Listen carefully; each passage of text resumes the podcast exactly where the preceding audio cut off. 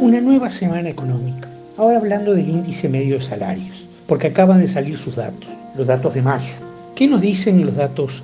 Primero, que el índice de salarios en el mes de mayo, o sea, lo que crecen los salarios nominales, lo que se paga de salarios en el país en mayo respecto a abril, creció 0,03%, o sea, prácticamente estancado que los cinco meses del año creció un 4.76 y que si tomamos los últimos 12 meses, o sea, el crecimiento anual fue 7,57.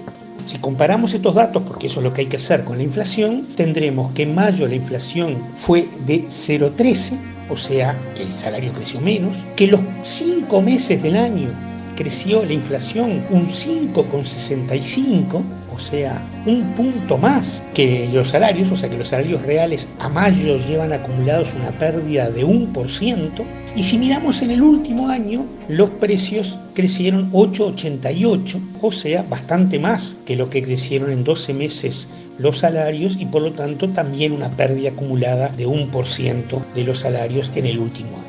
Es decir, los salarios reales están cayendo. Cayeron en mayo, pero están cayendo en abril, están cayendo en marzo. Alguien podría decir, bueno, pero esto pasa siempre, porque los salarios se ajustan en enero y entonces, como después discurre la inflación hasta el siguiente ajuste, es lógico que en mayo caiga. Bueno, eso puede ser, pero no es lógico que caigan en los cinco meses acumulados, es decir, que ya mayo se haya comido el ajuste de enero ni en los últimos 12 meses. Pero para verificarlo, veamos qué pasó el año pasado. En el año 2019, los salarios habían crecido en mayo 0,57.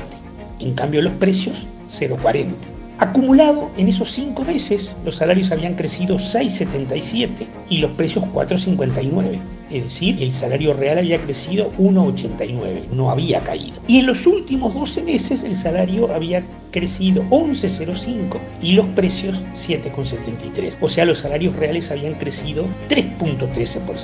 O sea, que en este mismo periodo del año pasado los salarios en mayo fueron mayores a la inflación, los salarios de los cinco meses del año 2019 fueron mayores a los de cinco meses del 2020. En el 2019 hubo aumento del salario real a mayo, en el 2020 hay pérdida de salario real y lo mismo sucedió con los últimos 12 meses. En los 12 meses acumulados a mayo del 2020 hubo pérdida de salario real, en los 12 meses acumulados a mayo del 2019 hubo ganancia del salario real. O sea que efectivamente estamos en estos primeros 5 meses del año en una situación crítica de los salarios, donde los salarios caen en el mes, caen en el acumulado de los cinco meses del año y caen en los últimos 12 meses, y esto es diferente a lo que pasó en el periodo pasado. O sea que venimos transitando una caída importante del salario real, tal como lo habíamos adelantado cuando comenzó a dispararse la inflación más allá de las metas gubernamentales, en marzo primero, en abril después y en mayo nuevamente. Esta es la situación de los salarios cuyos datos salieron en esta semana de acumulados al mes de mayo. Pérdida de salario real.